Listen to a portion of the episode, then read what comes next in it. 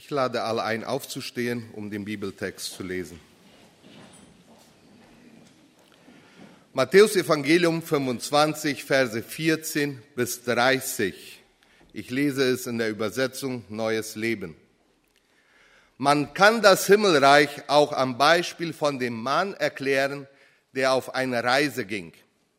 Er rief alle seine Diener zusammen und gab ihnen Geld, das sie während seiner Abwesenheit für ihn anlegen sollten.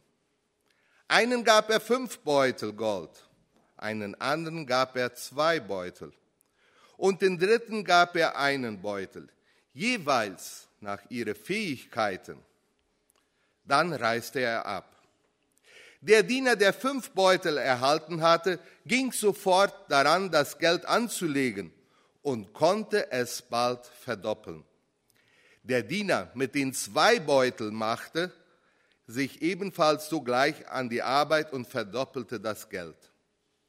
Der dritte jedoch, der den einen Beutel Gold bekommen hatte, grub einfach ein Loch in die Erde und versteckte das Gold seines Herrn, um es sicher zu bewahren.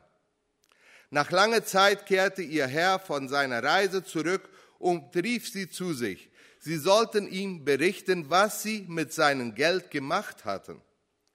Der Diener, dem er fünf Beutel Gold anvertraut hatte, sagte, Herr, du gabst mir fünf Beutel Gold und ich habe sie verdoppelt. Der Herr freute sich sehr. Gut gemacht, mein guter und treuer Diener. Du bist mit diesem kleinen Betrag zuverlässig umgegangen. Deshalb will ich dir größere Verantwortung übertragen. Lass uns miteinander feiern. Am nächsten kam der Diener an der Reihe, der zwei Beutel Gold bekommen hatte. Herr, du hast mir zwei Beutel Gold gegeben und ich habe sie verdoppelt. Der Herr sagte, gut gemacht, mein guter und treuer Diener. Du bist mit diesem kleinen Betrag zuverlässig umgegangen, deshalb will ich dir größere Verantwortung übertragen. Lass uns miteinander feiern.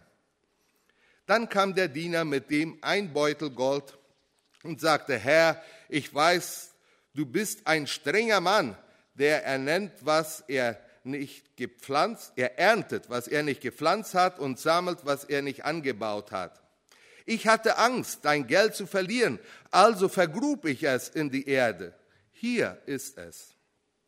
Aber der Herr erwiderte, du böser, fauler Diener, du hältst mich für einen strengen Mann, der erntet, was er nicht gepflanzt hat und der sammelt, was, ich, was er nicht angebaut hat. Du hättest wenigstens mein Geld zur Bank bringen können. Da hätte ich immerhin noch Zinsen dafür bekommen.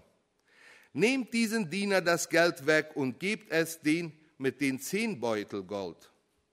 Wer das, was ihm anvertraut ist, gut verwandelt, verwendet, dem wird noch mehr gegeben und er wird ihm Überfluss haben. Wer aber untreu ist, dem wird noch das wenige, was er besitzt, genommen. Und nun werft diesen nutzloser Diener hinaus in die Dunkelheit, wo Weinen und Zähnenknirschen herrschen. Ich bete mit uns. Ja, lieber Vater, vieles hast du uns anvertraut. Und wir möchten jetzt wirklich, wie das Lied schon klang, stille werden. Stille werden mit unser Herz. Stille vor dir kommen und dir bitten, Herr, sprech zu uns. Sei du bei uns. Lass uns erkennen, was du uns zu sagen hast durch dein Wort. Lass uns erkennen, das, was du uns alles anvertraut hast und was wir damit machen. Amen. Wir dürfen Platz nehmen. Wie Monika schon sagte, das Thema ist, was tun wir mit dem, was Gott uns anvertraut hat? Wir sind reich beschenkt, das sagte Monika auch. Es ist unterschiedlich, was Gott jeder von uns anvertraut hat. Du sprachst wegen Geld. In Brasilien ist es schon so weit, dass einige Gemeinden große Schilder machen, hier Sonderangebot, statt Zehnte nur acht Prozent. Ja, das ist auch eine Möglichkeit, Folger der Gemeinde zu haben, wenn die Gemeindereihen erst zu leer werden. Aber das ist nicht, was Gottes Wort uns sagt. Wir sind reichlich beschenkt durch Gesundheit, viele durch Familie, durch Kinder, durch die Ehe. Das Wort Gottes. Vor kurzem hatten wir in unserer Gemeinde eine Bibelübersetzerin. Wie viele Völker haben noch nicht Gottes Wort in ihrer Sprache? Jetzt frage ich, wie viele Übersetzungen hat jeder von uns in seine, in seine Bücherschränke zu Hause? Freiheit. Die ältere Generation, die betont das immer wieder. Wir haben Freiheit. Da meine Frau und ich, wir mit ältere Leute leben, immer wieder merkt man, wie wichtig das ist, diese Freiheit, Gottes Wort zu haben, zusammenzukommen, Gottesdienst zu feiern. Freiheit wird uns anvertraut. Können wir mit die Freiheit umgehen? Die meisten Gemeinden, wo Verfolgung ist, da wächst sie viel mehr, als wo, ein, wo Freiheit ist. Verstehen wir, mit dieses umzugehen, was Gott uns anvertraut? Gemeinde vertraut Gott uns an. Eine Arbeitsstelle, die Vergebung der Sünde, Zugang zu Gott, einen direkten Zugang zu Gott. Da ist kein Priester mehr oder ein Pastor, den wir gehen müssen, dass wir zu Gott kommen können. Wo wir sind, an jedem Ort. Essen, Haus, Wohnen, vieles, vieles, vieles bekommen wir täglich von Gott. Ich sagte ja, dass ich in der Tagespflege dreimal in der Woche Andacht mache. Und da sind bis 20 Gäste haben wir da. Ich habe auch hier etliche Arbeitskollegen jetzt dabei. Und etwas, was ich gerne mit denen mache, ist ein Spiel, wo sie für jede Buchstabe von Alphabet etwas sagen sollen, wofür sie dankbar sind. Und indem man Dankbarkeit ausübt, erkennt man erst, was man alles hat. Und das ist ein sehr interessantes Spiel würde ich euch Eltern auch motivieren, macht das mal mit euren Kindern. Zum Nachdenken, zum Überlegen, was haben wir nicht alles? Heute fahren wir noch nach München als Familie. Ich werde das Spiel unterwegs ein paar Mal versuchen zu machen. Ich sage euch schon bereit. Vielleicht sagst du aber auch, Udo, mir wurde nicht so viel anvertraut. Ich habe schon keinen Partner mehr oder habe nie einen gehabt. Gott hat mir keine Kinder anvertraut. Heute möchte ich mich mit euch ein bisschen Zeit nehmen, über drei Sachen sprechen, die er jeden von uns anvertraut hat. Und das erste ist die Zeit. Gott hat jeden von uns dieselbe 24 Stunden gegeben, dieselben 1440 Minuten und 86.400 Sekunden am Tag. Was machst du mit deiner Zeit? Wie ist dein Tagesablauf? Und dazu möchte ich Monika mal einladen, dass sie uns erzählt, wie ihr Tagesablauf ist. Ich denke, ihr kennt gut Monika, ich kenne sie schon lange, ich weiß nicht mehr, wie ihr Tagesablauf ist. Erzähl uns mal, wie dein Tagesablauf ist. Ähm, ja, ich würde sagen, Mittagessen ist gestrichen, zum Kaffee seid ihr wieder zu Hause.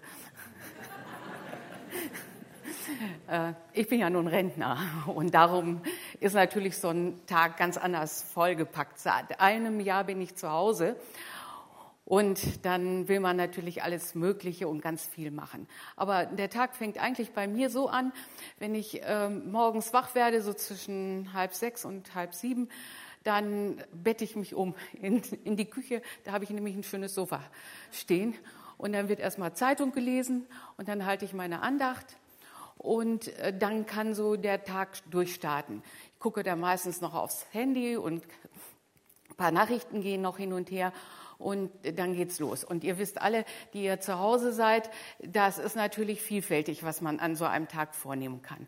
Man hat Ärztbesuche, Behandlungen, man äh, hat äh, viel im Haus und Garten zu tun. Bei uns im Garten ganz besonders viel, weil ich will den Rentner gerecht machen und habe da also schon, haben wir schon ganz viel gemacht dieses Jahr. Ich will das Haus noch mal einmal durchforsten, Keller und Boden und was weiß ich. Und äh, ja, dann gehe ich einmal in der Woche mit meiner Tochter schwimmen und einmal zur Physiotherapie. ja, so ist so ein Tag eben ganz schnell auch weg. Und ich freue mich natürlich auch, dass ich jetzt mal äh, mit jemandem Kaffee trinken kann oder zum Brunch mich treffen kann und alle diese Dinge. Und die Abende sind auch meistens weg. Schließlich ist ja Gemeinde da. Äh, da ist dann vielfältiges zu tun. Die ganzen Arbeitskreise, Ältestenkreis, Gemeindeleitung, äh, Arbeitskreis Gottesdienst und, und, und. Äh, und äh, ja, manchmal bin ich viermal in der Woche unterwegs. Manchmal auch wie letzte Woche war gar nichts. Also das ist dann schon, ja, wie es gerade dann so äh, kommt. Das ist eigentlich so mein Tag. Dankeschön. Ich hatte vergessen, dass sie Rentnerin ist. Ja. Rentner haben ja keine Zeit. Das ist sie es. sind ja immer so was von beschäftigt. Wie sieht dein Tag aus? Hast du deine Zeit im Griff? Merkst du, dass du diese 24 Stunden hast? Oder sagst du, ach Gott, ich könnte so gut noch eine Stunde oder zwei mehr gebrauchen? Wie verbringst du deine Zeit? Wie können wir die Zeit so ausnutzen, die Gott uns anvertraut hat? Wie schnell geschieht es, dass wir im Alltag in einen Rhythmus kommen, wo wir mit einmal merken, irgendwer kommt zu kurz.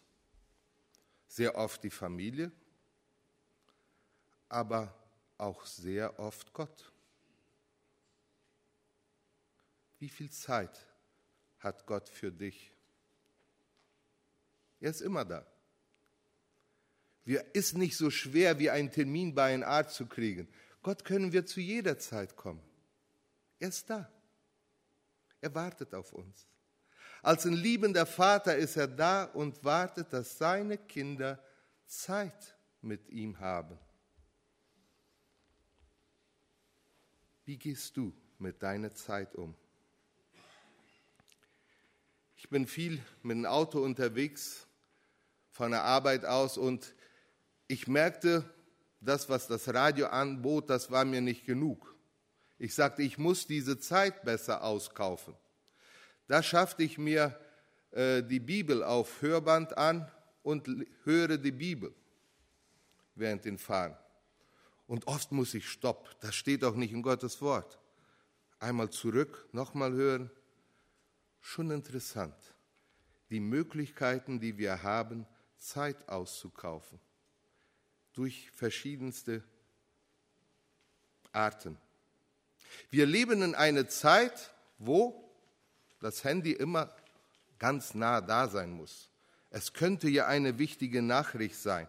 Ich muss doch wissen, was jetzt geschieht. Ich kenne solche Leute, die sagen, ich muss alles wissen. Ja? Und es geht einfach nicht.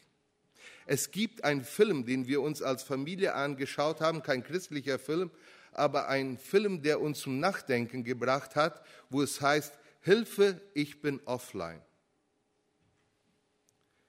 Wo die ganze Familie mit einmal keinen Zugang hat zu Medien.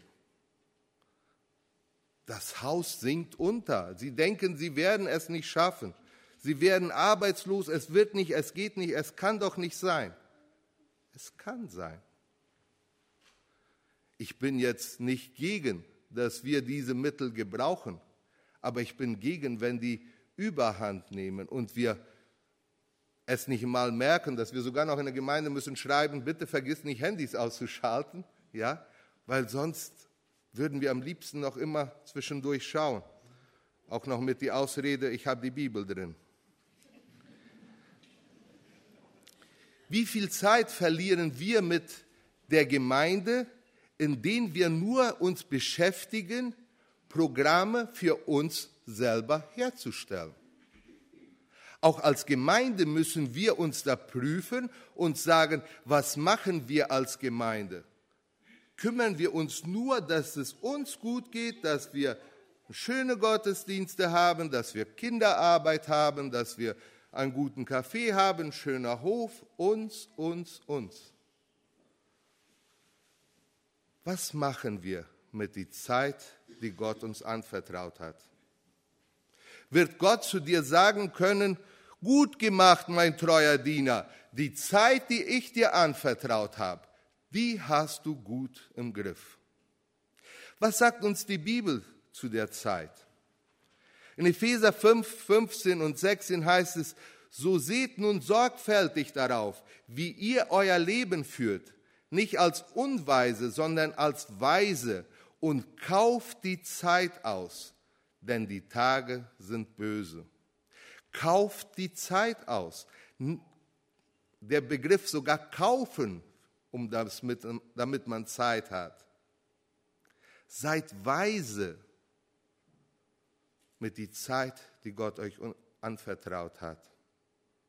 Oder Psalm 144, Vers 4, ist doch der Mensch gleich wie nix, seine Zeit fährt dahin wie ein Schatten.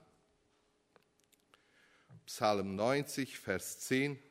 Unser Leben dauert 70 Jahre, vielleicht sogar 80 Jahre, doch selbst noch die besten Jahre sind voller Kummer und Schmerz. Wie schnell ziehen die Jahre vorüber und alles ist vorbei.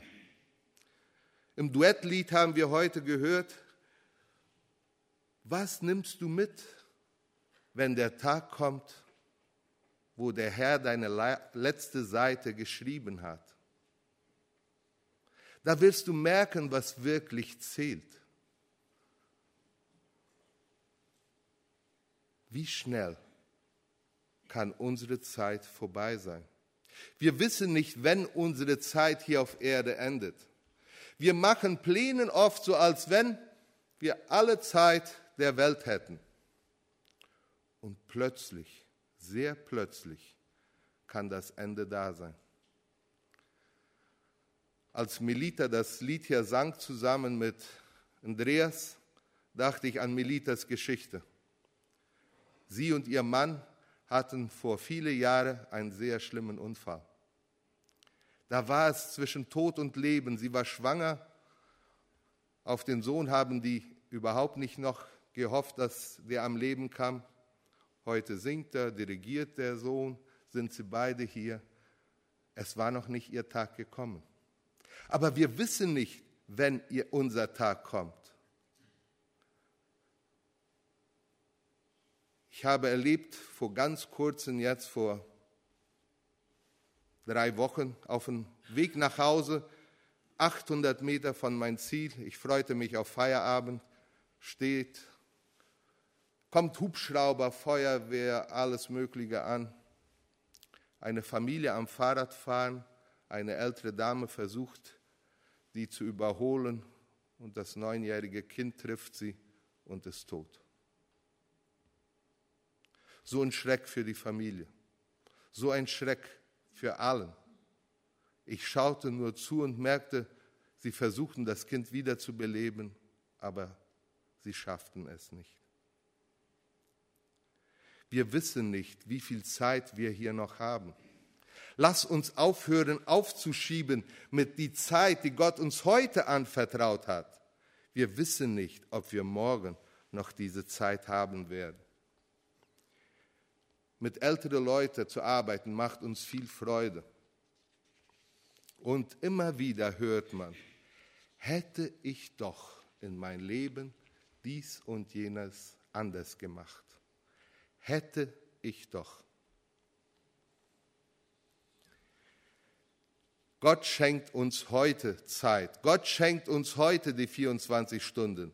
Kauf sie aus. So, dass wenn du einen Tag vor Gott kommst, dass er sagen kann, Du Udo, mein guter und treuer Diener, mit Zeit bist du gut umgegangen. Und das wünsche ich für uns allen, dass Gott das von uns sagen kann. Das Zweite, was Gott uns anvertraut hat, das sind die Gaben. In 1. Petrus Kapitel 4, Vers 10 heißt es, dient einander mit den Fähigkeiten, die Gott euch geschenkt hat jeder und jede mit der eigenen besonderen Gabe, dann seid ihr gute Verwalter des vielfältigen Gnade Gottes. Jeder von uns wurde eine Gabe anvertraut. Monika, wie viele Mitglieder hat eure Gemeinde? Knapp 300 Mitglieder. 300 Gaben sind vorhanden in dieser Gemeinde. Preis den Herrn.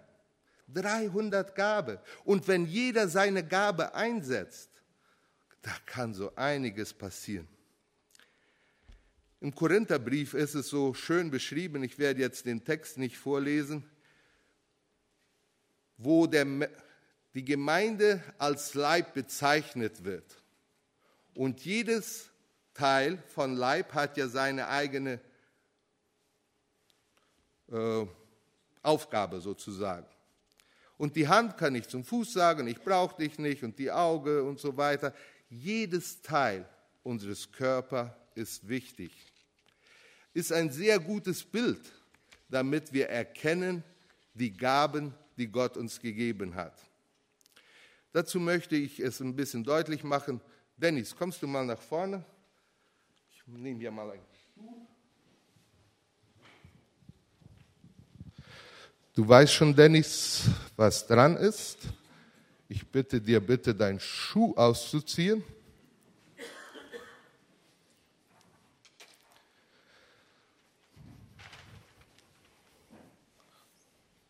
Ich hoffe, die Socken sind ganz.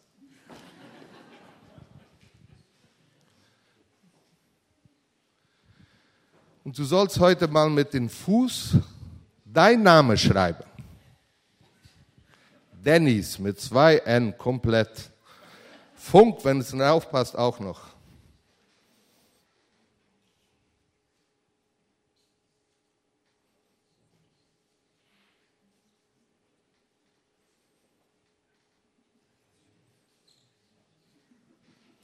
Okay, jetzt versuche es mit der Hand. Ich hoffe,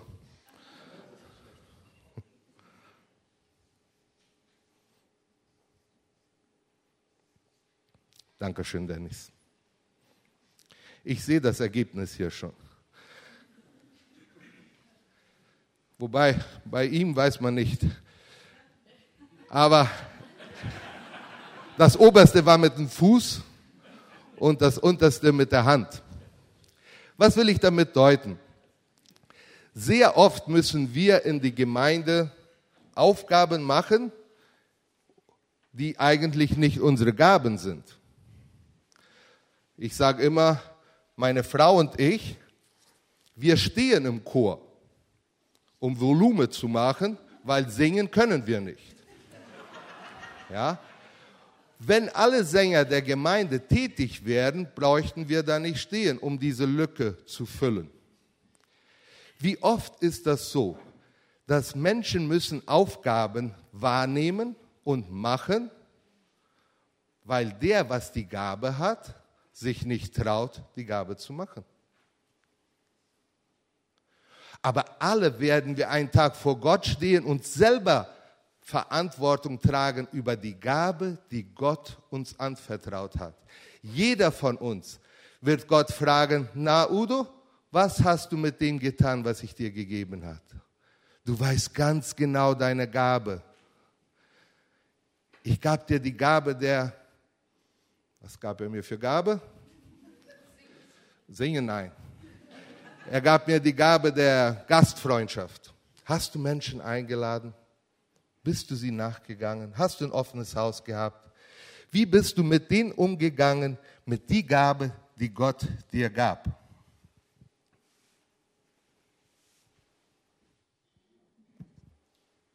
Alles hat seinen fester Platz.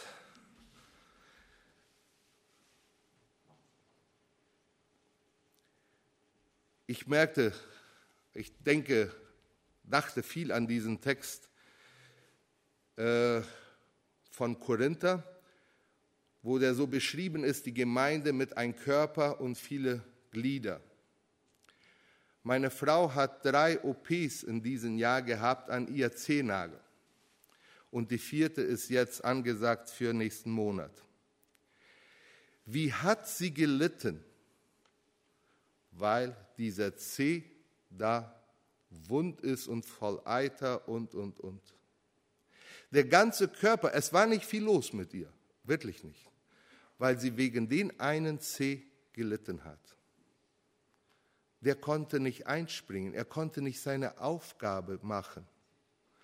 Sie hatte Mühe, Schuhe anzuziehen, sie hatte Mühe, das zu machen, was sie gerne möchte. Und genauso ist es in der Gemeinde.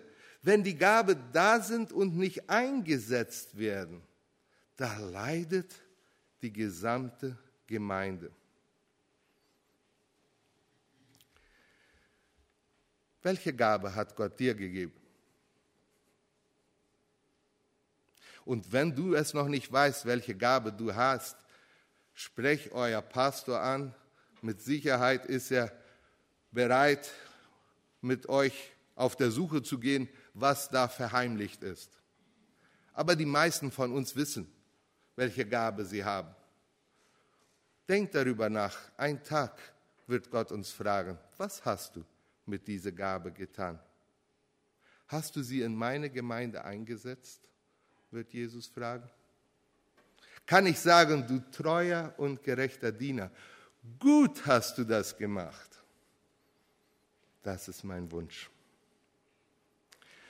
Gott hat uns Zeit anvertraut, Gott hat uns Gaben anvertraut. Ich spreche von Sachen, was er alle von uns anvertraut hat. Gott hat uns aber auch Menschen anvertraut. Es gibt einige Menschen, die werden nur Kontakt mit jemand, der gläubig ist, vielleicht durch dich. Und Gott hat dir diese Person anvertraut. Wenn ich denke, wie Jesus auf diese Erde ging, mit wem hatte er alles Zeit? Und wem hat er alles anerkannt als seine Aufgabe? Es kann Nicodemus sein, es kann die Samariterin sein, es kann Zachäus sein. Ich denke an die Geschichte von Zachäus. Jesus war da eine ganze Menge und der kleine Bursche da auf dem Baum, so wie wir die Geschichte kennen. Aber Jesus hatte ein Auge für ihn. Trotz die ganze Menge, dass Zachäus nicht zu ihm kommen konnte, sah Jesus ihn. Und Jesus kehrte in sein Haus ein und in seine Familie. Gott hat uns Menschen anvertraut. Was tun wir mit diesen Menschen, die Gott uns anvertraut hat? Zu diesen singt jetzt erstmal der Chor ein Lied.